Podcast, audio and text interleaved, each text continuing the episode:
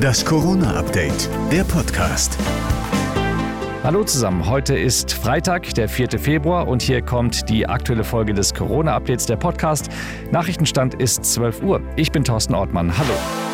Die Olympischen Winterspiele in China haben gerade einmal angefangen. Da werden sie auch schon von über 300 Corona-Fällen überschattet. Und die chinesischen Behörden scheinen dabei nicht gerade zimperlich mit den infizierten Athleten umzugehen, wie ein emotionaler Post der belgischen Skeletonfahrerin Kim Mehlemans zeigt, der gerade viral geht. Die Belgierin musste nach ihrer Infektion eine tagelange Odyssee durch verschiedenste Isolationslocations durchlaufen. I'm supposed to stay here another seven days with two PCRs a day and no contact with anybody else. I am allowed to slide alone.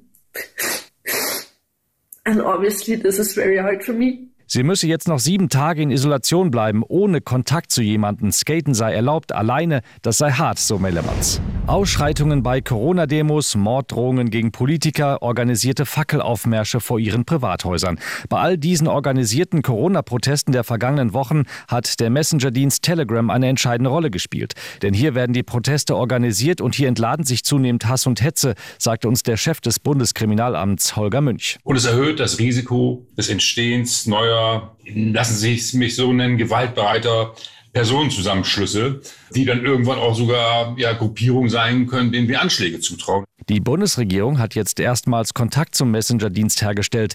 Der sitzt in Dubai und hatte bislang die Kooperation verweigert. In dem konstruktiven Gespräch habe man vereinbart, den Austausch zu intensivieren, so Innenministerin Faeser. Auch die EU-Staaten beraten heute darüber, wie man Hass und Hetze im Netz begegnen kann. Justizminister Buschmann. Na, wir stellen zunehmend fest, dass über Hate Speech eine Atmosphäre geschaffen wird, dass sich Menschen nicht mehr an Diskursen, nicht mehr an Debatten beteiligen. Und das ist äh, zunehmend ein auch demokratisches Problem und deshalb ist es mir sehr wichtig, dass wir hier eng kooperieren. Buschmann hat Telegram jetzt mit einem Millionenbußgeld gedroht. Mal sehen, wie sehr der Chef Pavel Durov davon im sonnigen Dubai beeindruckt ist. Das war das Corona-Update vom 4. Februar. Schönes Wochenende.